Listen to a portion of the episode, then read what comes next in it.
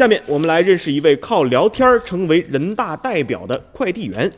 二零一八年是上海的邮件接发员柴闪闪当选为全国人大代表的第一年。作为一位八五后，他是全团最年轻的代表。一年里的履职记录忙碌而充实。柴闪闪说，他是一名农民工代表，多关注这个群体的呼声。是他天然的职职责。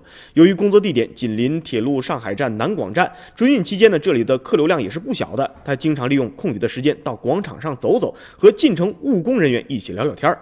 其实啊，这是一年间柴闪闪聊天的日常。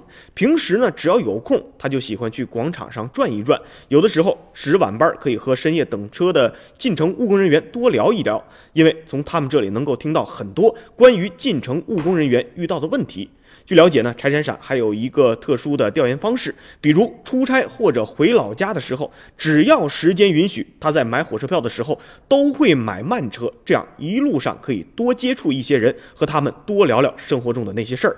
他也说了，生活的时时处处都是以民生为主，作为人大代表，我应该多多留意、关注和思考。于他而言，向资深代表请教，向朱雪琴、周振波等上届老的农民工代表来请教，也是他自我学习和提升的有效途径。多管齐下，如今他不仅提交的建议也多了，考虑的问题的深度和广度也多了。